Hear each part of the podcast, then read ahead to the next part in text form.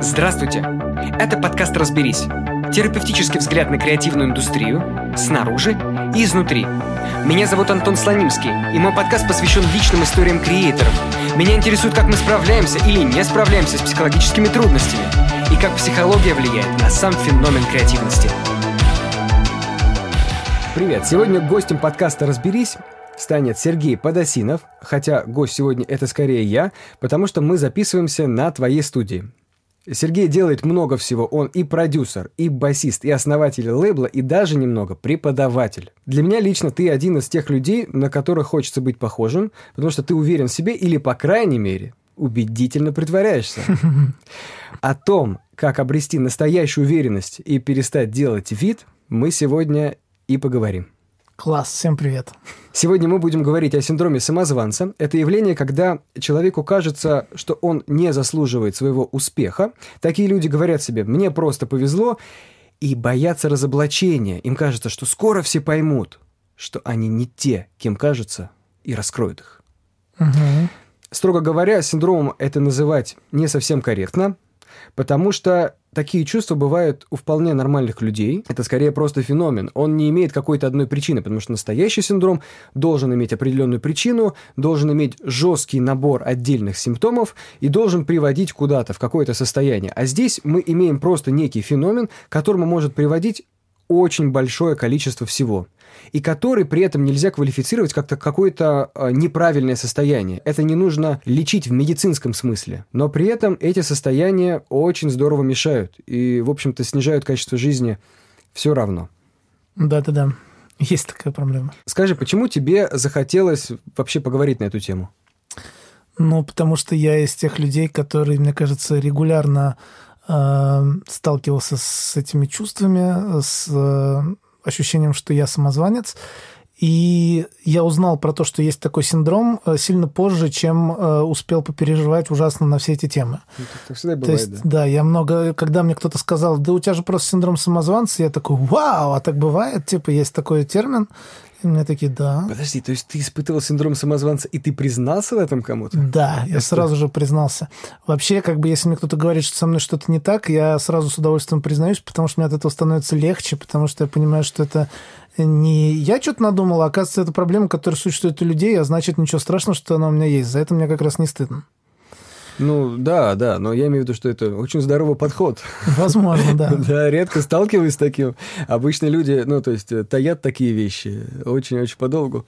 Ты знаешь, у меня настолько развит, наверное, тогда, получается, был синдром самозванца, что э, мне гораздо приятнее было признаться в его существовании, чем в том, что я на самом деле ничего не умею. Ты очень много говоришь и вообще пропагандируешь такой подход «fake it till you make it». Да. И, и я разделяю вообще эту твою идею. Мне кажется, это правда хороший подход, но вообще это же очень здорово коррелирует как раз с этим синдромом. Да, и да. мне кажется, что именно поэтому я его и предлагаю, потому что у меня постоянно есть этот синдром, и я пытаюсь таким образом э, как будто бы найти выход. То есть, а, вот смотри... Нормализуешь, нормализуешь. Ну, типа, смотри, как... я вот не умею делать лейбл. И я, кстати, не знаю человека, который умеет делать лейбл при этом, надо признать, да? То есть, вот, ну, не, не учат этому. То есть, я прошел один курс, как сделать лейбл. Понял, что, ну, я не, учу, не научусь на нем делать лейбл, да? Вот. Но, тем не менее, мне хочется лейбл. Что я делаю? Я говорю, ребята, мы открываем лейбл. Я это говорю всем вокруг, и такой потихонечку через пару недель соображаю, что, черт, кажется, значит, правда надо делать лейбл. И дальше начинаю выяснять, а как его делать вообще? Я уверен в том, что намерение – это, в принципе, хорошая и правильная вещь. Намерения тебя куда-то направляют. И для меня огласка намерений почему-то никогда не была проблемой. То есть мне всегда казалось, что э, прикольно рассказать о том, что я вижу в результате. Поэтому для меня fake it until you make it это как бы скорее, э, это скорее наоборот такая э, направляющая штука и какой-то э, пакт о намерениях. Вот. И меня не пугает э, мне как раз э, я довольно легко себя ощущаю в том, что кто-то скажет, чувак, да у тебя не настоящий лейбл. Я подумаю, так я-то знаю, что он не настоящий. Э, интересно, почему ты так тоже подумал, давай-ка мы с тобой это обсудим. Но не то, чтобы меня это сильно заденет, потому что я знаю, что это правда так. Ну да, да, да, да, да. Ну, смотри, кстати, но тут разница немножко есть, да? Все-таки там же слово есть фейк, да? Да. То, о чем ты говоришь, говоришь, я планирую сделать лейбл, я буду делать лейбл. Но ты же будешь, ты планируешь. А как бы фейк, ты говоришь, у нас есть лейбл, а его нет. Как бы. Смотри, формально, я- тут я цепляюсь за формальность, это мой выход. Мгм. То есть э, я предложил нескольким группам, которые записываются у меня на студии, а давайте я вас выпущу. Вот не вы, а я. Я научился, я узнал какой-то сервис первый, там, когда он еще только появился. Давай я через него все это выложу официально, типа. И мы подпишем бумажку, что вы мне доверяете часть своих прав. Они такие, а давай. И на следующий день я просто такой просыпаюсь и думаю, у меня лейбл. Мгм. Ну, Все, вот он уже есть. Хотя на самом деле, как бы, если сравнивать с работой реального лейбла, это были какие-то пока смешные, такие просто маленькие-маленькие начала. Я когда начинал в девятнадцатом году, например, публиковать свою музыку, говорить, что вот я артист, я ощущал очень сильную тревогу, страх и стыд. И я не мог до конца понять, что это такое. А ведь это примерно то же самое было такое, типа, я называю себя музыкантом, я говорю, я музыкант, и испытываю стыд. Потому что какой же я музыкант? Я чё? Я не знаю. Э, Грэмми выиграл, что ли? Я не знаю. Может быть, я альбом какой-то классный записал. Может быть, я концерты играю по России хотя бы, да? Хотя бы, да? Я же ничего этого не делаю. Я просто, как бы, у меня есть намерение, я хочу что-то сделать, и я уже назвал себя музыкантом. Ну, я же не музыкант, на самом деле. И я ощущал себя, ну, врушкой, самозванцем. Очень сильно, мне очень было стыдно. И вот только-только сейчас, буквально, вот сейчас 21 год, прошло несколько лет, и я ощущаю, что, ну да, я выпускаюсь, я сочиняю песни, я пою, я выступаю, ну, по факту я музыкант, как бы, как ни крути. Вот- Получается. Вот, ну, то есть, стыдно мне, не стыдно мне, по факту это вот часть моей жизни. Мне кажется, вот в этом один из вариантов преодоления синдрома самозванца. С одной стороны, твое представление об индустрии спускается до более реалистичных э, вещей. С другой стороны, твоя квалификация поднимается. И где-то в серединке они... они- Происходит цепочка такая. они, они встречаются вместе, и ты понимаешь, ну, как бы, да, то, чего люди от меня ждут, именно примерно это я могу им предложить. И я их в этом в плане не обманываю. Вот. Ну да, То есть да, да. я больше не самозванец, ну, условный я в данный момент. Слушай, у меня, знаешь, был смешной очень э, случай в жизни, когда мы только с первой группой существовали еще в классе в одиннадцатом. И э, там была такая организаторка концертов, которую звали Татьяна, ее все знали как некая Татьяна, которая во всех непонятных клубах организует концерты ноунеймов по будням. Вот. И мы договорились о концерте в точке. Для меня это уже было вау. Это был тогда прикольный такой клуб, вроде как большой, где много больших артистов выступает. И тут нам предложили там выступить. И я такой просто прихожу в эту точку посмотреть, типа, клуб, подготовиться к концерту. И она сказала, что да, можете, конечно, я там буду, просто я вам дам браслетики, там пройдете. И вот она дает нам браслетики, мы подходим к охране, и она говорит, Володь, пусти их, это музыканты. И в этот момент мы переглядываемся с моим другом, и у нас просто у обоих негласно сразу ржач такой, типа... Какие мы музыканты? музыканты, Да прикольно, школьники. пошли, да-да-да. То есть я был в полном шоке от того, что нас так назвали. Я просто помню, что у меня прям в голове щелкнуло очень мощно. Так. Да, да, у меня один в один сейчас ситуация была. Я к альбому записывал детский хор, и э, пришла э, женщина-дирижер, значит, с детьми, и вот смотрите, дети, вот это композитор. Я такой, ни хрена, я композитор. Ну, думаю, ну, в принципе, я написал музыку, в каком-то смысле я композитор. Ну, получается, да. Ну, получается, что так. Ну, так. И как-то сразу хочется извиниться и сказать, ну, ну как, ну, ну, не совсем, ну, ну, вот, ну, как-то, и, ну, не композитор, ну, ну, сочинил, да. Да-да-да, Но, так. но ты написал. Смотри, можно ли сказать, что синдром самозванца – это хорошо? Он же заставляет тебя работать больше, правильно? Для того, чтобы тебя не раскрыли в каком-то смысле. Ты знаешь, я бы не сказал бы, что это хорошо. В моем случае, по крайней мере, скорее он мне исключительно мешал всегда.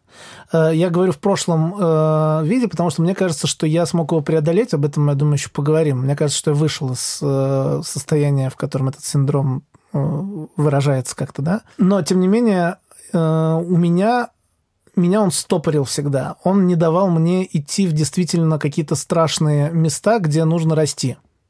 То есть э, всегда для того, чтобы вырасти, считается, что надо как-то преодолеть свой страх и вот в него посмотреть, да, то есть, ну, например, очень простой пример, да, я учился на звукорежиссер профессионально, то есть, по идее, я профессиональный звукорежиссер, да, изначально. И в основном синдром самозванца я испытывал именно в этом, потому что я видел, как даже некоторые мои одногруппники намного талантливее и намного э, технически подкованнее. То есть у меня, например, всегда были проблемы с физикой, да, звукорежиссура это, по идее, во многом физика, акустика там и так далее. И несмотря на то, что я что-то зубрил, учил и так далее, мне все равно всегда казалось, что я представляю себе как-то это все очень символично и фигурально, да, например. Э, я, например, э, никогда не, хорошо не паял. То есть я пару раз учился паять, но, в общем, я предпочитал всегда, чтобы это делал кто-то еще, просто потому что навыка такого нету. В детстве папа паять не заставлял, грубо говоря, да, там, например. И как только мне подпихивали какого-нибудь хорошего клиента, который стопроцентно означает мой рост, а, ну, вызывая, должен вызвать мой рост. Ну, очень простой пример. Я никто, звать меня никак, я маленький звукорежиссер, который каких-то молодых музыкантов записывает в основном, с которыми мы на одной волне. И тут мне говорят, завтра приедет Гарик Сукачев записывать песню от и до. Вот от барабанов до вокала завтра надо будет ему все записать и спродюсировать. Он сам не знает, что играть, надо будет что-то придумать. Вот я тебе честно скажу, я просто весь день и всю ночь мне было очень плохо. И я думаю, что это именно во многом синдром самозванца, потому что, ну, понятно, что это в целом, наверное, стресс, потому что это вызов, да, большой. Ну, конечно. Но я тут же понимал, что как будто бы я ничего вообще не умею. То есть в моем случае синдром самозванца был в том, что вот э, мы начнем записывать барабаны, и стопроцентно вот э, мне кто-нибудь задаст вопрос, на который не смогу ответить а потом еще какой-нибудь вопрос, я на него тоже не смогу ответить. А потом э, мне просто скажут, человек, ну ты не звукорежиссер, я не знаю, зачем ты здесь сидишь. И в этот момент я либо провалюсь под землю, либо взорвется что-то, я не знаю, ну как будто бы кирпич на голову упадет, и до свидания. Вот. И меня именно это э, сковывало и парализовывало – как только мы начали работать, и оказалось, что это приятные, отзывчивые, добрые люди, которым хочется что-то классное записать, а я могу им с этим помочь. И мы садимся и начинаем это делать. И поскольку на самом деле я умею записывать барабан, тысячу раз это делал, то вдруг оказывается, что все хорошо, и вот так вот сильно волноваться, наверное, не стоило. То есть легкий трепет – это хорошее чувство. А вот это, это был какой-то перебор. И, конечно, э, как запись закончилась, я вышел просто счастливым человеком, как будто меня заново родили. И я в этот момент прям э, не на один шаг э, перешагнул, а шагов на 17, как будто бы сразу куда-то вверх по карьерной лестнице внутри самого себя. Потому что это был типичный пример, когда, заглянув в свой страх, я преодолел этот синдром. Но я тебе честно скажу, что позывов отказаться у меня было миллиард, и эти позывы мне шептал в ухо самозванец. Гарик Сукачев поставил на тебе знак качества. Такой, типа, да. если... Ну, то есть, это же авторитет. Авторитет да. сказал тебе, ты звукорежиссер. Ты ему как бы соврал, что ты звукорежиссер, а он поверил. Вот. Да. Ну так получается, ты или очень убедительно врешь, или ты прямо реально звукорежиссер. Да, и, конечно, когда потом через пару месяцев приходит Диана Арбенина, ты думаешь, что ну Гарику Скачеву соврать удалось, а вот тут удастся ли? Да-да-да-да. И только когда много раз очень страшные ситуации разрешаются в сторону того, что ты вдруг, оказывается, не врешь, то у тебя на эту тему синдром самозванца как-то вот пригасает. Но на другие, возможно, возникает заново. И я могу точно сказать, что что было довольно много очень ответственных смен э, звукорежиссерских, которые я переваливал на других людей, потому что мог. Вот если бы mm. не мог, то мне пришлось бы их записывать, и, скорее всего, я бы рос. Но я часто от этого уходил, потому что меня душил и мучил синдром самозванца. И потому что мне хотелось это скинуть на кого-то из наших ребят, потому что, ну, ничего страшного. Мне кажется, нужно разделить э, ситуацию, когда ты, например, отказываешься от записи с кем-то, у тебя есть другой звукорежиссер, ты думаешь, этот звукорежиссер например, лучше меня сделает эту работу, а я сделаю хуже. Моя студия выиграет от того, что это запишу не я. У тебя Смотри, был такой ход мысли или все-таки другой? Я тебе могу так сказать. Сейчас я делаю именно это, э, и делаю это максимально осознанно. Но это, это э, ну, искусство будет громко сказано, но это умение делегировать, которое я годами наращивал. Тогда это было не умение делегировать, тогда это был уход от страха, потому что я понимал, что мне бы э, вот это имя в портфолио ну, вообще никак не помешало бы но настолько вот какой-то непонятный ужас меня охватывал, что я с удовольствием отдавал это другим и радовался, что я ну хоть как-то боком к этому причастен вроде бы как. Хотя сам своими руками не делал ничего, потому что, не дай бог, меня раскроют, что я на самом деле не умею это делать. Психологи описывают синдром самозванца, такой именно типичный, такой клинический, назовем его так, когда э, человек проходит этот цикл, то есть боится, потом справляется, а дальше наступает момент обесценивания.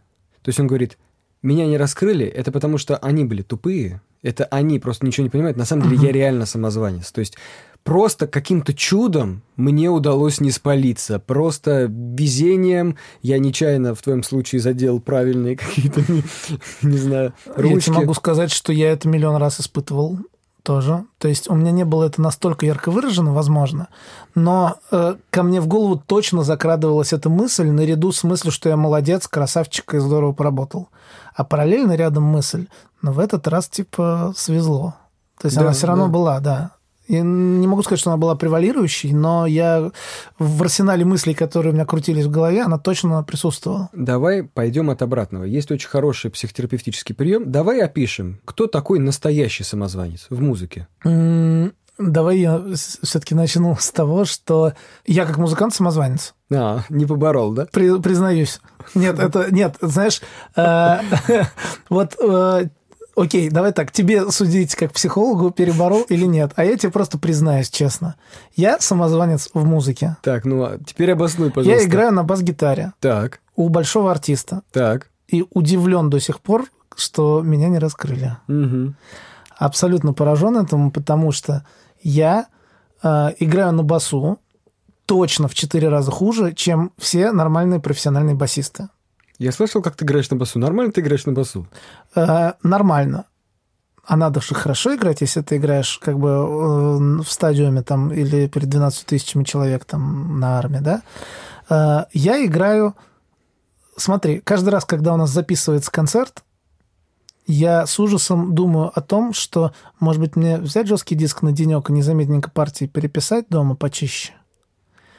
И тревога о том, что меня раскроют, точно так же остается. Как-то раз был случай, когда звукорежиссер Басты э, просто позвонил и сказал, что э, у вас там в одном из трех треков э, у басиста струна расстроена. Надо либо переписать партию, либо я просто заменю на 808 бас. И вот это был такой прям классный удар в сердцевину мне в сторону моего самозванца. Вообще ужас. Да, печально, печально. Вот, но знаешь, в чем проблема? В том, что я думаю, что я, поскольку в некоторых вещах переборол э, синдром самозванца, я думаю, что здесь я реально самозванец, настоящий. В смысле, что я действительно играю на басу сильно хуже, чем музыканты, которые оказываются на моем месте. И я думаю, что это как раз тот случай, когда у меня хватает трезвости мозга отличать, где это просто психологический синдром, а где это на самом деле довольно невысокая квалификация. И э, смотри, я могу точно тебе говорить, что я компенсирую свои недостатки опытом. Я, во-первых, опытный в плане сценического поведения, а во-вторых, я опытный в плане нештатных ситуаций, я умею как бы собраться и каким-то образом замаскировать какие-то ошибки, например, или еще что-то такое. Более того, там был концерт в Петербурге, когда сольный, огромный двух с половиной часовой, когда я два часа из двух с половиной играл без основной струны, потому что она у меня порвалась и не было запасных. И да, у меня получилось его сыграть так, что даже гитарист только на следующий день узнал, что у меня не было главной струны самой толстой, да, на басу. Вот. И мне, конечно, это очень польстило серьезно. Короче, я настоящий самозванец, э, потому что мне хватает опыта э, компенсировать мои технические э, несовершенства, чтобы занимать это место но я понимаю, что на самом деле технически я подкован как музыкант очень-очень-очень средненько. И только благодаря совокупности факторов я могу претендовать на ту роль в исполнительской музыке, ну, то есть в исполнении, да, в концертах, которую я сейчас занимаю. Наверное, занимаю ее по праву, потому что я много-много лет как бы к этому шел. Но я точно могу сказать, что здесь как раз я самозванец настоящий. А вот, например, в плане того, чтобы э, продюсировать, там и, и заниматься звукозаписью. Я думаю, что я как раз преодолел синдромы, которые были именно левые и которые никак не были связаны с реальностью, в которой я находился. Ну, смотри, давай попробуем все-таки ответить на мой вопрос. Так это же ответ. Нет, это не ответ. На самом деле ты ушел от ответа. Смотри, ты, ты описал ситуацию, она очень интересна, и это отдельно стоит обсудить. Но и это будет будет классно обсудить после того, как ты все-таки ответишь на мой вопрос. Хорошо, да? давай. А вопрос был э, следующий. Что такое настоящий самозванец? Я думаю, что это э, случай, когда музыкант уверен, что э, он делает все круто, а на самом деле он не делает тех элементарных вещей, которые необходимо сделать, чтобы было круто, и он этого не понимает. То есть ты ему говоришь об этом черным по белому, он это воспринимает как, как будто ты какой-то э, просто вредный человек, который мешает ему э, который мешает ему реализовываться. И я сталкивался очень много э, с такими музыкантами и артистами, которые просто э, довольно сильно незрелые, инфантильны в музыкальных вопросах каких-то. Но проблема не в том, что они играют плохо, а в том, что они уверены, что они на самом деле играют хорошо. То есть, как правило, самозванцы настоящие, это как раз люди, которые этим синдромом не страдают. Это люди, которые уверены, что они делают все круто, и когда ты даже пытаешься им аккуратно как-то э, сказать обратную мысль, да, то они очень болезненно воспринимают. Угу. Вот тут, э, тут давай ответвимся, как раз поговорим. Вот то, что ты сейчас описал, это классический случай вот этой вот э, закономерность Даннинга Крюгера, когда человек э, в начале своей карьеры, когда он только-только получает какие-то знания, он очень быстро, у него нарастает уверенность, и он начинает ощущать, что он бог, он разбирается во всем, и еще чуть-чуть, и он Элвис Пресли. Вот в этот момент. Да, вот, да. вот практически в этот момент. Дальше по мере того, как он узнает больше о том, как все устроено, э, он в плане уверенности снижается, снижается, снижается, и есть самая низкая точка, он уже гораздо больше знает на самом деле. Он знает гораздо больше, чем тогда, когда он считал себя великолепным, но он ощущает себя на полном дне, он ощущает себя ничтожеством полным, что он не стоит ничего, и ничего не получится.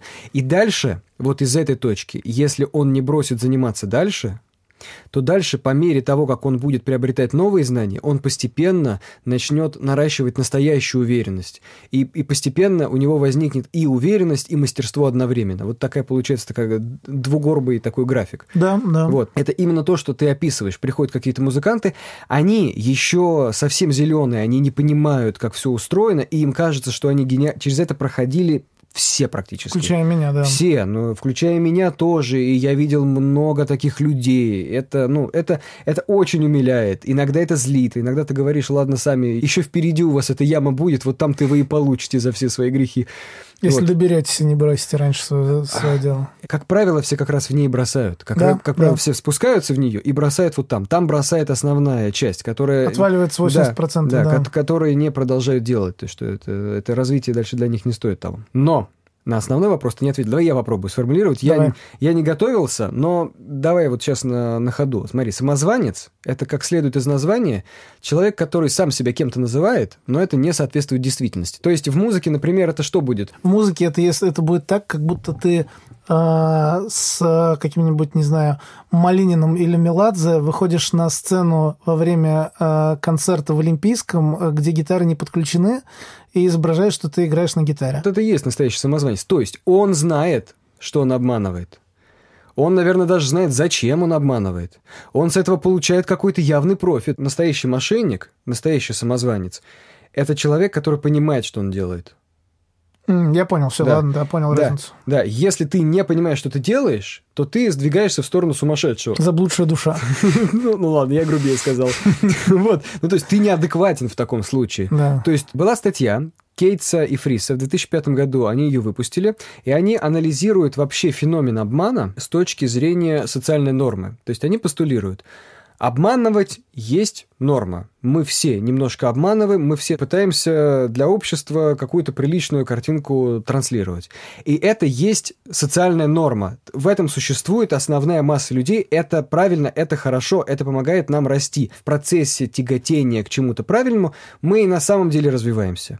Вот это вот то самое fake it till you make it. Есть два отклонения от этого правильного модуса – в одном случае э, в, э, в невротические самозванцы, и это и есть тот самый синдром самозванца, когда мы ощущаем, что то, что мы делаем, это неправильно, что на самом деле является естественным, и ощущаем себя от этого плохо.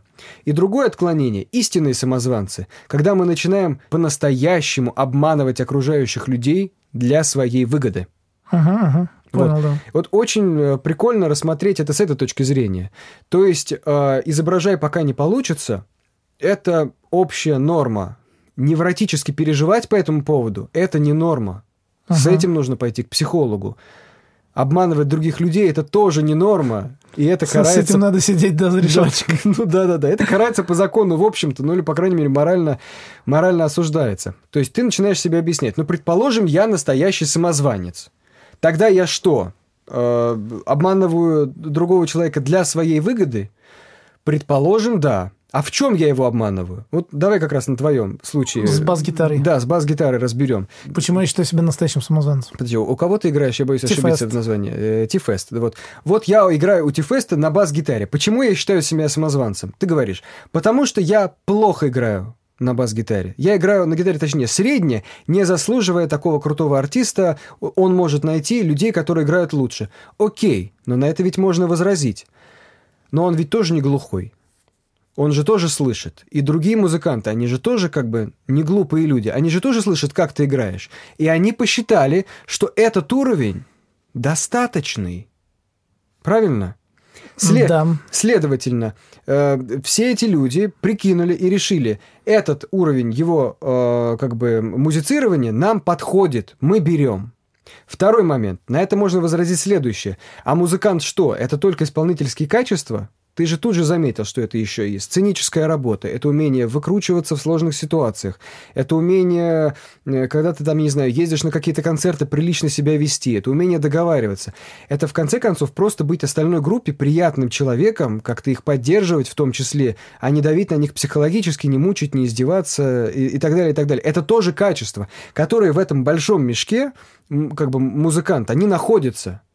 И если ты можешь быть гениальным каким-то басистом, потрясающим, но при этом ты говно человек и просто бесишь всех окружающих, невозможно с тобой находиться на одной сцене, хочется тебя застрелить, а нафиг ты там нужен тогда?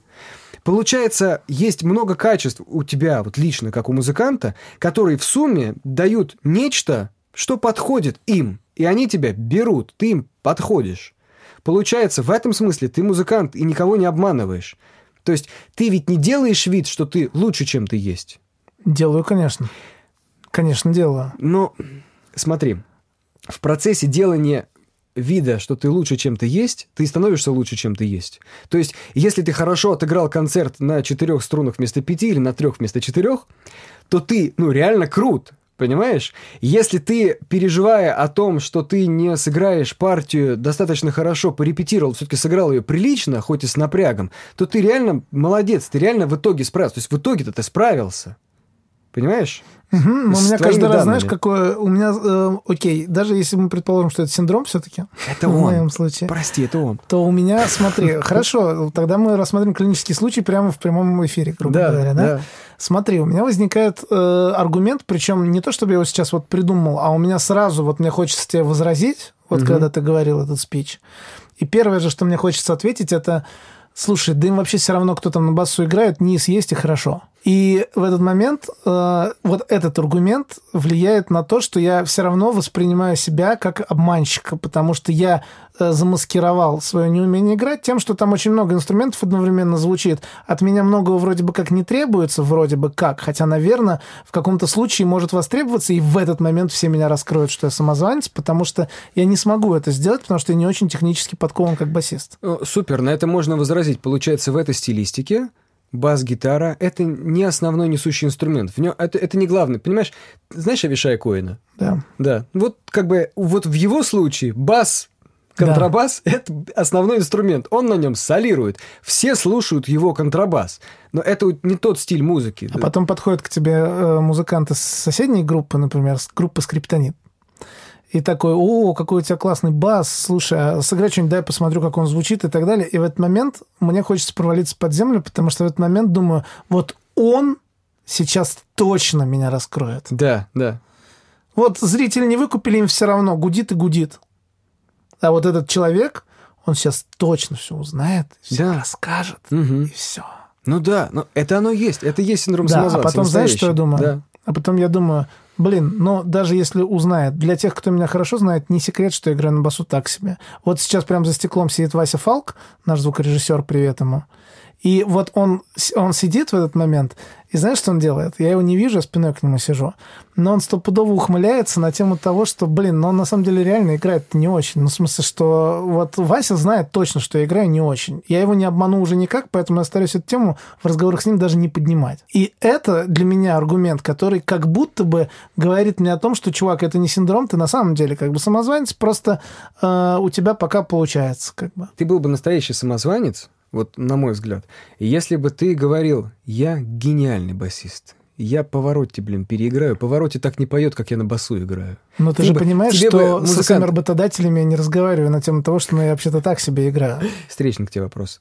Ты, зная, что вот у тебя такой уровень, но ты же его не поднимаешь по какой-то причине. Нет. И, и ты его не поднимаешь по очень понятной причине. У тебя нет для этого достаточно мотивации. Знаешь, почему твоего уровня достаточно? Ну, для того, чем я прямо сейчас занимаюсь, вроде для бы того, как... для да. того уровня, для которого ты сейчас занимаешься, этого достаточно. Вот тебе и весь ответ, понимаешь? То же самое подумает про тебя гитарист скриптонит. Он подумает, о, ну в его стиле этого достаточно, например. Или, может быть, ты сыграешь какой-то приличный кусок, он такой, боже, он гениально играет. У него тоже будет синдром самозванца, и он такой, блин, он играет гениально, а вот я, только, только не проси меня сыграть, пожалуйста, не проси меня сыграть, мне так страшно, он раскроет меня. Но мне-то кажется, что все басисты, которые реально умеют играть на бас-гитаре, такого не думают. Слушай, ты еще скажешь, все рэперы умеют петь, вот это Не-не, все. они не претендуют как раз. Все певцы умеют петь, Вот ладно. я, я, знаешь, я примерно как... э, я играю на басу примерно как рэперы поют. Вроде Да. ок, вроде ок. Ну, блин, они сейчас основные звезды, так что и периодически они в куплетах что-то подмилгивают. Да. Ну, кстати, многие из них как раз звукорежиссеры на саундчеке открыто говорят, что я из чего вообще не певец, поэтому ты как-нибудь там это тюнчик подкрути меня, если можешь. Слушай, ну ты же можешь говорить, если что, я вообще не басист. И, в принципе, я не... ду- Вот я тебя уверяю, кстати, если ты реально это скажешь, что ты, знаешь, я, ну, честно говоря, я думаю, я плохой басист. Прям вот так. Скажешь, ну да, я знаю. Ну, то есть, ну ты мне нравишься все равно. Блин, ты прыгаешь классно на сцене. Это, кстати, факт. Ну, да. ну меня, это, меня это устраивает абсолютно.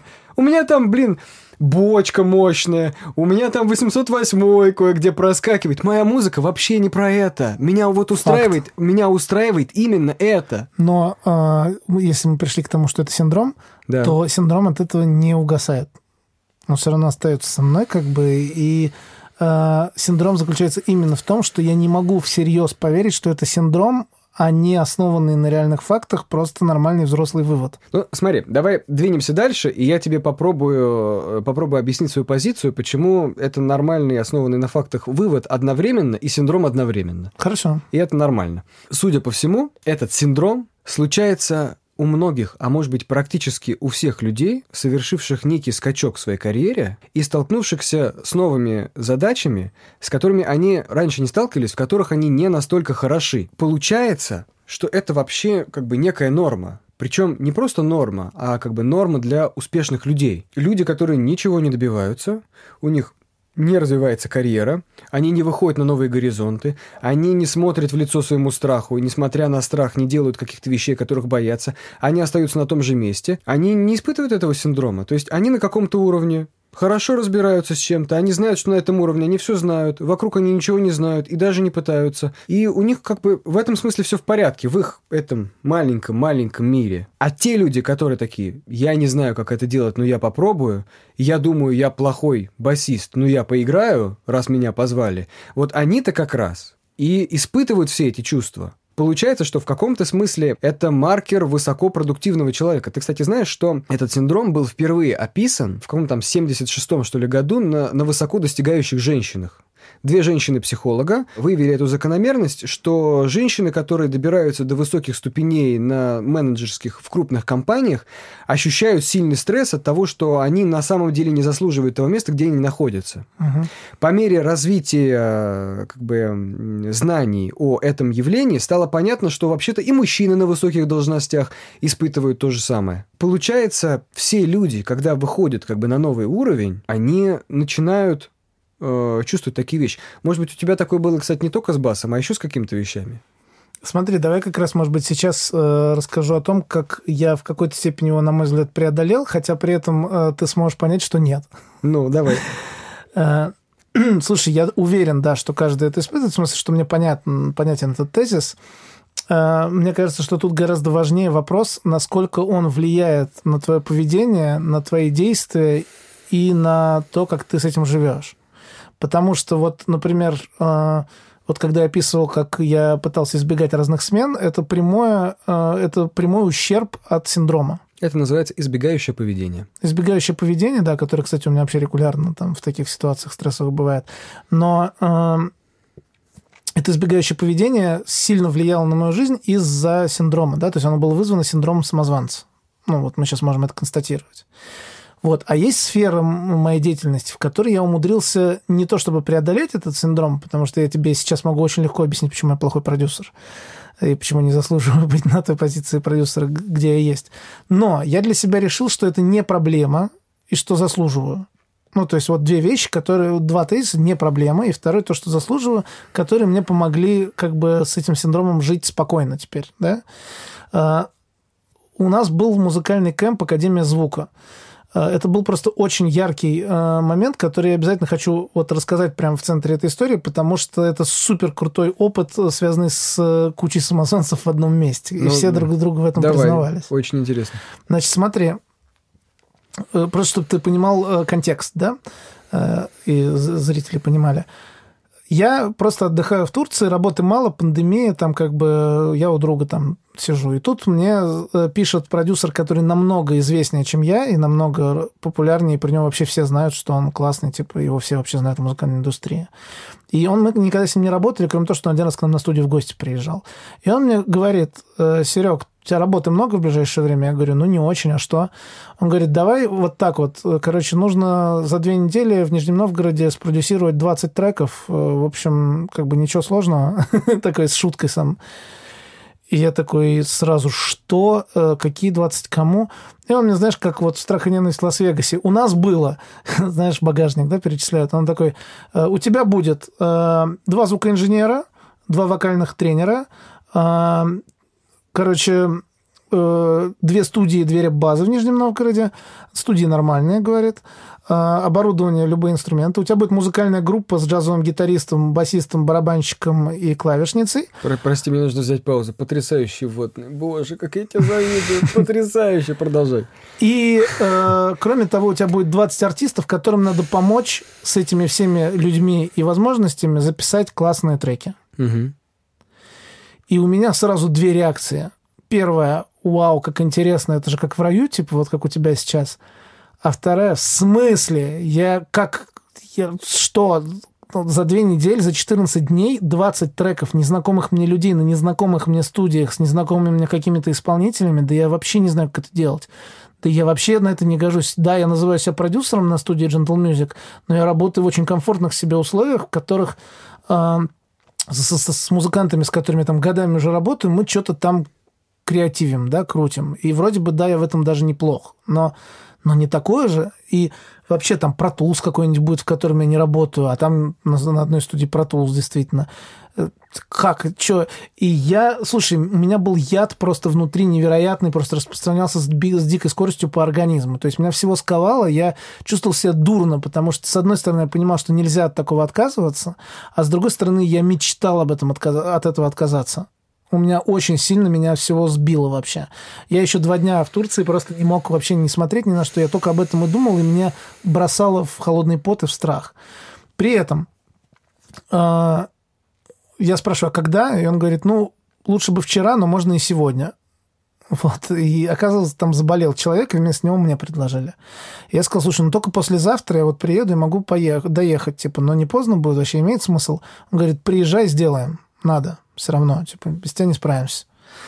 Я такой, окей, хотя он даже не знает, как я умею работать, понимаешь? Вот это меня особенно пугало в этот момент, потому что он от меня ждет многого, а что я? А я ничего, я не знаю вообще, как это все делать. И вот насколько у меня развит синдром самозванца, можно понять по модели действий, которые я начал совершать. Значит, я пришел там с прогулки и написал себе вот такой вот огромный список из 20 позиций, какие видео по звукорежиссуре мне надо посмотреть. Потому mm-hmm. что если mm-hmm. я их не пересмотрю, я провалюсь в первый же день по всем фронтам, и меня выгонят оттуда пинками. Дальше я всю ночь их скачивал, и каждые полчаса ставил себе будильник, чтобы скачать следующее видео, и не спал вообще. На следующий день я в самолете летел и смотрел в два раза быстрее каждый из этих видосов и конспектировал, как будто я эти знания никогда в жизни не получал раньше. И приехав в Москву, я сел в поезд, и в поезде я во-первых, изучал про каждого из э, кураторов, других экспертов этого лагеря, типа сонграйтерского, э, что они из себя представляют. И каждый раз у меня иногда мне становилось страшнее, а иногда попроще, знаешь.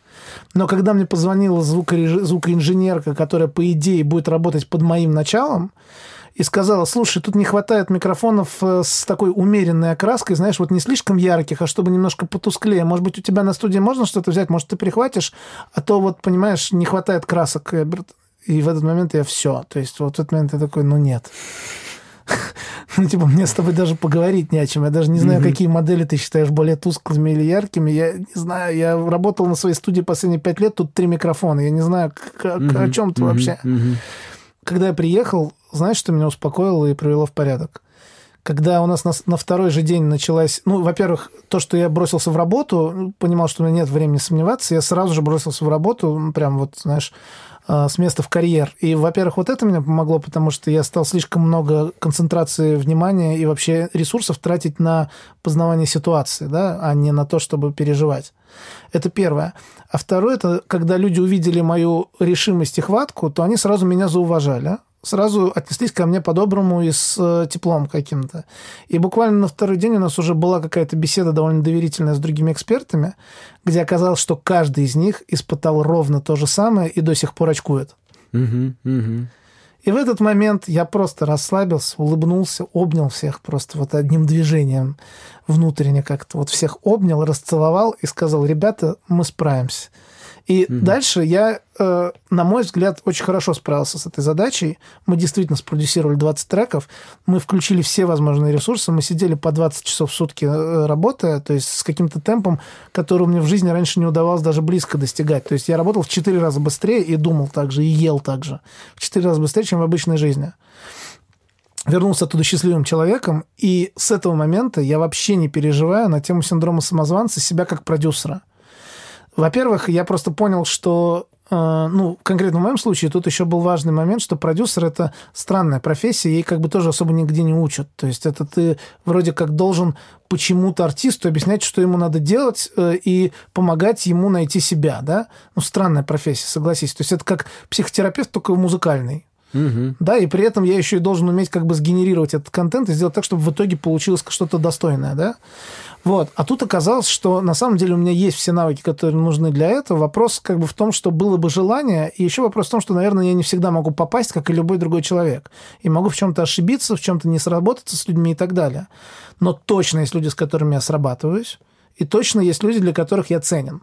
И вот когда я это осознал, у меня этот синдром ушел настолько на второй план, что да, если ты меня спросишь, хороший ли я продюсер, я скажу, что ничего, вполне себе. Но я-то знаю, что есть еще там 100 продюсеров, которые, в отличие от меня, владеют прекрасной музыкальной грамотой, которые, в отличие от меня, имеют огромный музыкальный кругозор и могут очень легко сходу подбирать референсы, а для меня это всегда головная боль которые при этом э, имеют гораздо более крутой опыт в плане того, что они работали на разных студиях видели много всего, у них широкий кругозор, а у меня нет там, и так далее. То есть у меня все равно остается аргументация, которая связана с синдромом самозванца во многом. Но у меня она приобрела как будто бы здоровый вид, потому что она находится где-то на задворках моего сознания. И я иногда, наверное, даже подключаю, чтобы получить опыт. Но один из важнейших выводов, который я сделал там, это разделение труда. То есть у меня была всегда иллюзия, что я должен уметь все вот когда я увидел, когда у тебя работает 15 профессионалов, которые точно круче тебя во много раз в чем-то из того, что ты вроде как должен уметь, ты вдруг успокаиваешься такой, а, так моя задача просто вас скоординировать. И когда ты учишься делегировать, пусть даже вынужденно, то вдруг оказывается, что тебе не надо все уметь и не надо всем владеть. Угу. Ты нужен как раз таким, какой ты вот есть сейчас в моменте. И эта мысль очень сильно успокаивает. Ну да, это называется вот э, внутри, э, внутри синдрома самозванца даже выделяют такие как бы подтипы, что, например, подтип там супергерой, да, человек, который пытается все успеть, со всем справиться, да. Вот то же самое. Это изначально такие как бы личностно неверные позиции, Угу. Это же неправильная позиция. Никто не должен одинаково хорошо справляться со всем. Нет, да, да, да. нет таких людей. Это невозможно. Но некоторые люди, вроде тебя, например, начинают считать, что нет, я должен все понимать, я должен все уметь, во всем разбираться. Иначе я недостоин высокого звания. А на самом деле нет. На самом деле никто не разбирается во всем. У меня Ну, даже... Вот у меня это была, знаешь, такая иллюстрация яркая, когда я увидел как раз, как э, каждый из этих людей в чем-то просто супер крутой, А в чем-то наоборот. в чем-то вообще нет. Ничего не и понимаю, когда да. я понимаю, что моя роль это всего лишь как бы найти их сильные качества, скоординировать их между собой и что-то из этого родить, плюс свое, свое творческое влияние какое-то Вот. внести. А, этот навык, а этот классно. навык у тебя как раз есть. Да, И ради да. этого туда был призван. И получилось все в порядке. И, получилось- и теперь я понимаю, что, эм, что как раз э, действительно надо просто с, с большим как будто бы уважением и пиететом относиться к чужим компетенциям, чтобы не переживать на тему э, недостатка своих компетенций. То есть тут как будто есть прямое следствие. Когда ты можешь... Смотри, я... э, Чужие сильные стороны не означают моих слабостей. Вот да, что пытаешься э, сказать, ну да? и смотри, просто в первый день я бы, ну, в первый день этого кемпа я бы не признался бы никому о том, что я, например, не владею протулзом. То есть я просто сидел в углу и радовался, что мне не надо прямо сейчас садиться за клавиатуру. И когда меня спросили, а ты можешь, я сказал, ну могу, в принципе, но я просто редко в протулзе работаю, но для меня это было очень тяжело это сказать. В последний день я подходил к Даше, звукоинженерке, замечательный привет, ей, и говорил, Дашенька, я в протузе ни хера не соображаю. Поэтому ты там разрули как нужно, ладно? И меня позовешь тогда послушать потом. Ну да, что И все, и нормально, и сразу так отпускает, слушай, такой кайф. Ну, конечно. Ну, получается, ты как бы понял, вот что вот эта изначальная позиция, я должен разбираться во всем, она неверна, ты ее отверг, и тебе полегчало. Потому Очень что, сильно. Ну, да, потому что, потому что она ну, плохая, она неправильная. Этим в том числе, кстати, и психотерапевты занимаются. Они обнаруживают в человеке вот такие неправильные позиции и помогают человеку от них отказаться. Ну, во многих как бы м, областях жизни. Это, это одна из таких форм э, психотерапии. Так вот, мы же об этом и говорили в самом начале. Ты, с одной стороны, идеализировал вот эту профессию, а с другой стороны, как бы э, не понимал, какие у тебя есть навыки, и, и из-за этого навыки были как бы в неактивной форме. А в процессе получения опыта ты, во-первых, эту идеализацию снизил, ты понял, а, так быть продюсером – это вот это вот, координировать всего-навсего, находить лучшие стороны, чтобы они перекрывали слабости. Мне не нужно разбираться во всем, мне нужно делать вот это. Вот это моя работа. И с другой стороны, ты понял, и у меня есть этот навык. Получается, Да. что? Я нормальный продюсер. Матч. Нормальный, нормальный. И в этот момент как раз синдром самозванца ушел, потому что ты понял, что нет, именно та работа, которой ждут от меня, называя меня продюсером, если я называю себя продюсером, именно эту работу я могу выполнить. Да, есть люди, которые делают ее лучше, да, есть люди, которые делают ее хуже, я делаю ее вот, вот так, как я делаю. И это достаточный уровень, вполне, Да. для того, чтобы Он называться... уже как бы пользуется спросом, поэтому можно спокойно с этим жить Ну. и развиваться в меру того, развиваться не болезненно как раз. Вот как я вначале говорил, что мне кажется, что синдром самозванца в моем случае скорее ну, деструктивную функцию вносил, чем конструктивную. А вот когда он отходит на второй план, то ты начинаешь развиваться конструктивно, просто потому что тебе хочется делать лучше, чем ты делаешь сейчас. У меня есть еще один тезис, который я хочу обсудить. Когда начинаешь э, разбираться в причинах синдрома, выясняется, что личности, склонные к нему, это именно те люди, которые в итоге и достигают успеха. Потому что это те люди, которые стараются быть лучшими, отрицают свои слабости, считают, что могут во всем разобраться самостоятельно, как в ситуации, которую ты описываешь. И, и более того, они отказываются от похвалы, и это, в принципе, можно трактовать изнутри и снаружи, как некую скромность и, наоборот, хорошее качество. Отсюда у меня возникает вопрос. Может быть, на пути к большим достижениям нужно иметь синдром самозванца, наоборот? Я думаю, что если вот этот тезис верен, а я думаю, что он вполне себе верен, э, то, отталкиваясь от него, мы можем констатировать, что он никуда, значит, и не уйдет, он так и будет при этом человеке синдром самозванца. Другой вопрос, э, что насколько человек умеет с ним су- существовать, и насколько ему э, может быть плохо от э, его наличия. И, э, ну, то есть, мне кажется, что если человек умеет работать с этим синдромом самозванца, если он его осознал, если он послушал наш подкаст, узнал себя, например, да, и понял, что, ой, так это у всех далее. Как вот у меня, когда я узнал, что у всех экспертов был жесточайший синдром самозванца, пока они ехали в этот Нижний Новгород, да. Вот я узнал, мне сразу полегче стало. Вот э, люди, которые про это узнают, им также становится полегче, и дальше они с ним живут, вряд ли от этого их эм, карьеризм э, становится менее забойным, вряд ли от этого э, их рост становится более медленным. Но просто он с ними, конечно, живет. Ну, типа, то есть они видят свое несовершенство, они э, куда-то, они ищут, они стремятся, и это хорошо. То есть я бы сказал так, что э, это такой вопрос философский. Ну, то есть, э, если он есть у людей, которые стремятся куда-то ввысь, хорошо, пусть он будет. Другой вопрос, что, наверное, э, переживание от него все-таки не лучший мотивационный фактор, на мой взгляд. Ты абсолютно прав в плане того, что вопрос в том, как э, человек справляется с этим. Это как такой поток негатива, он может быть разными причинами вызван. Он может быть синдром самозванца или вызван, а может быть вызван тем, что у человека какие-то негативные представления там вообще о творчестве. Например, там мама с папой всю жизнь говорили, что вообще музыка это там, например, несерьезно, что это не круто. Вот на заводе это тема вообще. А ага. вот это вот все это вот в офисе работать, это прям хорошо, это правильно. Я уже чуть не сказал, с этим многие мои пациенты сталкивались, а потом понял, что это не пациенты, а клиенты. Тебя-то откуда пациент? Слушай, да я тебе говорю, работа продюсера – это та же самая психотерапия, только в музыке. Да уж, пациенты, пациенты. Не, ну вообще э, психотерапевт тоже стараются клиентами называть своих пациентов.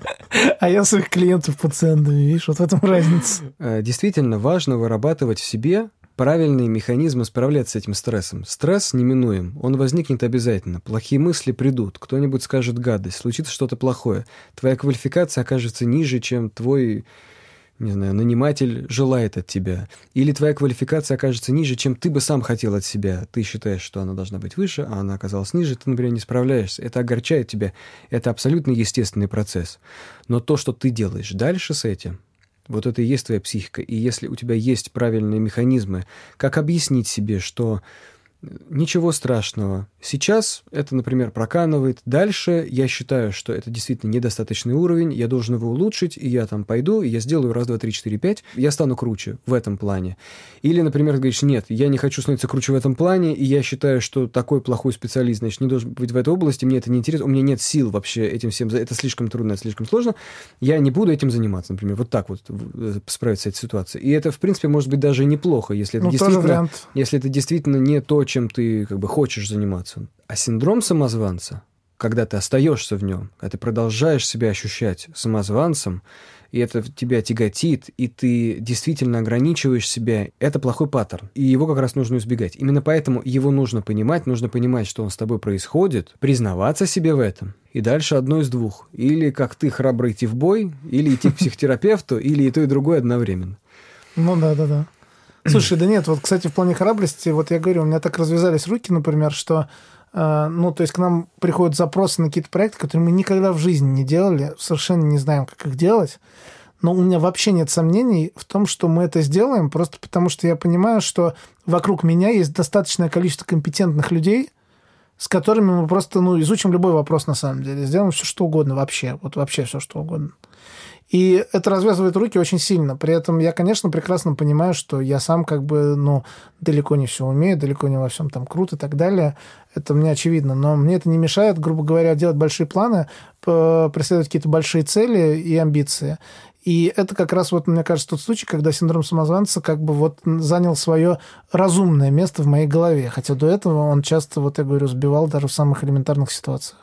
Часто такое бывает, что приходит к тебе человек, и ты думаешь, я не справлюсь, это слишком трудно, я не разберусь. Но дальше возникает следующая мысль. А там Мария Петровна или там Геннадий Петрович, да, они что, лучше разбираются? И ты думаешь, нет, они примерно на моем уровне разбираются. То есть или я справлюсь сам, или я его брошу. Потому что, скорее всего, нет людей, которые сделают намного лучше, чем я. И у тебя, наверное, тоже может быть такое, что да, они пришли в мою студию, ну что, неужели с этот необычный проект сильно сделают лучше в соседней студии? Да-да. Ну, наверное, нет. Наверное, примерно так же, как я. Потому что я обычный специалист. Средний. Да, то есть, что значит средний? Значит, большинство такие же. Скорее всего, за эти деньги на этом уровне они придут к специалисту такого же уровня. И получается, какая разница? Они пришли ко мне, значит, нужно стараться мне. Да. Вот. И, по-моему, это, например, это один из правильных паттернов, как можно мыслить по этому поводу, и это действительно помогает. Знаешь, что у меня есть на эту тему очень хороший тоже маленький кейс из жизни, который э, может творческим людям очень помочь сейчас, мне кажется. Так. Один раз меня обвинили в том, что я плохо свел альбом, э, и ну, то есть, знаешь, это был тот случай, когда я был категорически не согласен с обвинением, вот, потому что чуваки год выбирали, с кем делать альбом, ну, именно сводить. При это, этом это они... изначально плохой Да, сигнал. при этом они весь год уже записывали его у меня, как бы, и я им сделал абсолютно бесплатно пробный микс, который им понравился, потом что-то они все равно стали искать другого человека, а потом через год они такие пришли и говорят, слушай, короче, давай чуть-чуть доделаем твой микс. Это в каком было году? 2000, где-то 17 наверное, 18 И они мне такие, давай э, ты доделаешь немножко с нами вместе вот тот пробный, типа, и если будет круто, то мы у тебя делаем. Я говорю, давайте. Мы доделали, они были в полном восторге. И как бы дали, все, мы заключили договор, они заплатили предоплату, мы начали делать сведения. Я сделал, а это, знаешь, такая музыка нишевая, в которой все одинаково делается на самом деле. То есть, если ты один трек сделал хорошо, ты остальные делаешь вот ровно по лекалам этого. Чем более похоже они звучат, тем лучше. Ну, то есть, это такой там хардкор поп-панк, типа там все звучит одинаково, приемы одни и те же везде. Я сделал ну вот, и тут вдруг приходит претензия, что вот ты сделал плохо, ты схалтурил, ты сделал как-то не так, все звучит по-разному. И ты знаешь, я вот, э, я достаточно самокритичен, и я не претендую на то, что всегда делаю хорошо. Более того, во мне тогда вполне сижил синдром самозванца, который тоже мне сразу стал говорить, чувак, да ты взялся за то, что не можешь сделать хорошо. Но весь вот э, советы окружающих и весь мой собственный разум говорил мне о том, что прав я в этой ситуации, что у чуваков просто странные какие-то представления, что у них какой-то неадекват с их стороны идет, а не с моей. Ну вот, и я сказал, ребят, короче, ничего не буду вам возвращать, никакие. они хотели, чтобы я им вернул полную предоплату, потому что сделал почти весь альбом. А, Я им сказал, не, ребят, ничего не буду, вы можете не платить постоплату, как бы оставшуюся, и я просто вам не отдам как бы альбом, вы будете где-то еще его сводить. Но сорян, как бы вот так, такие дела. Но они начали мне жестко угрожать судами. Вот, и вообще тем, что вот сейчас суд, налоговая, там все на свете, и я такой, что-то, черт, как-то совсем не хотелось бы в это лезть. Я довольно сильно запаниковал и обратился сразу к двум юристам, независимо друг от друга, на тему того, что мне делать. Вот, и оказалось, что законодательство Российской Федерации, как и в большинстве цивилизованных стран, очень прикольными аргументами защищает меня в этой ситуации. И вот эти аргументы Так. могут быть крайне полезны любому творческому самозванцу. Так, ну-ка, ну-ка. Э, я могу сейчас врать с точки зрения терминов, да, там, но смысл был в том, что если человек доверяет мне творческую работу и дает ее делать мне по договору там, или без договора, неважно, то как бы любые юридические споры могут касаться только технических аспектов исполнения, именно технических. То есть, э, например, объема сделанной работы в срок. Вот сколько э, в процентах, вот из 100% треков, сколько ты сделал, спрашивает меня юрист. Я говорю, ну 70, но они же еще не приняты творчески, типа, ну... Он говорит, неважно, объем 70%? Я говорю, ну да. Он говорит, окей, а предоплату сколько платили? 50. Он говорит, ну значит 20 они тебе будут еще должны по итогам суда. Я говорю, а как же творческие? Они будут доказывать, что это не то, что им было нужно. И вот тут э, Гражданский кодекс Российской Федерации совершенно однозначно говорит о том, что если к тебе, как к человеку, который может сделать какое-то творчество, обращается клиент, то это значит, что ты как бы лучше него знаешь, что ему нужно сделать. И Мгм, он может как бы давать свои пожелания тебе, но он не может оценить как Господь Бог, что ты сделал говно, и в связи с этим на тебя еще и наехать. То есть он уже на самом деле даже по закону лишен этого права морально.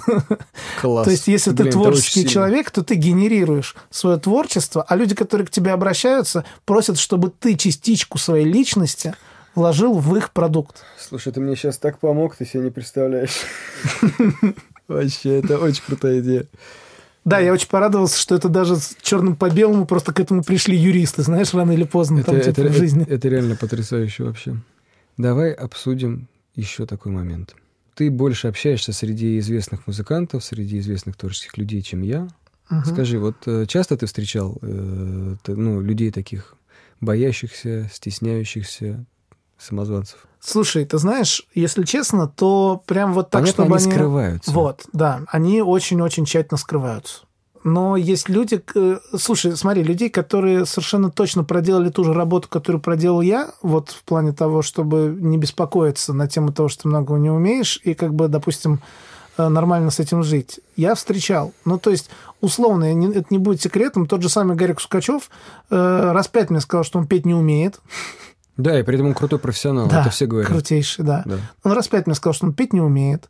Он попросил всех уйти вообще из студии, кроме там меня, и долго еще, наверное, примеривался, можно ли мне доверить свой вокал. Э, и как бы извинялся он раз 50, хотя на самом деле он с первого дубля сделал все круто. Но в итоге там с пятого мы оставили, да, там результат.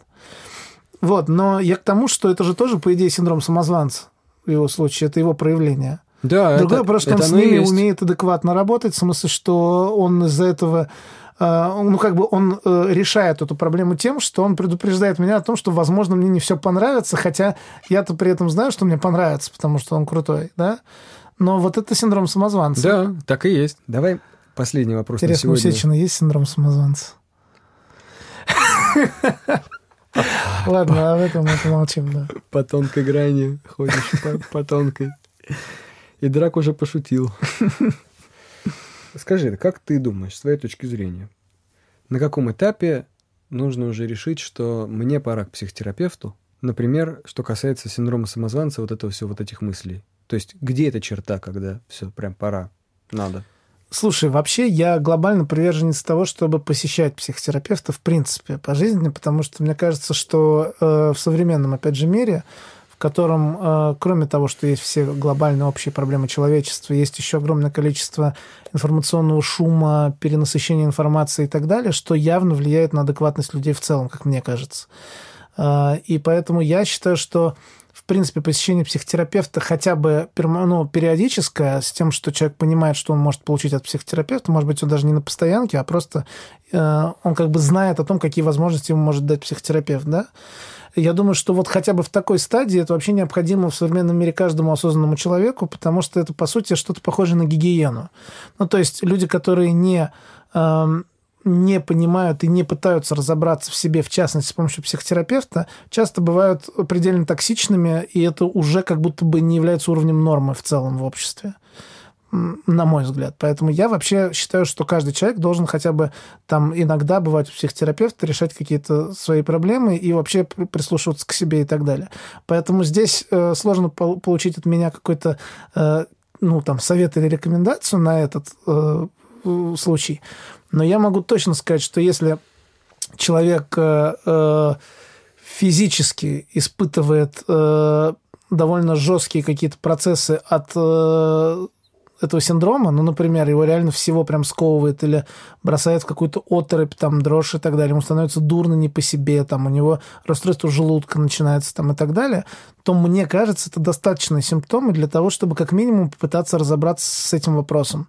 Но осознать, что это из-за синдрома самозванца, как бы сцепить вот эту вот э, причинно-следственную связь вот эту, и попробовать с ней разобраться либо самостоятельно, либо если самостоятельно не получается, и раз за разом человек наблюдает одну и ту же деструктивную реакцию, которая не дает ему раскрываться, то, наверное, имеет смысл идти к психотерапевту, мне кажется. Да, я думаю, очень важный момент, когда ты начинаешь ограничивать себя. То есть, э, если ты испытываешь э, тревогу и страх, например, когда случается реально что-то страшное, да, Гарик Сукачев вошел в комнату.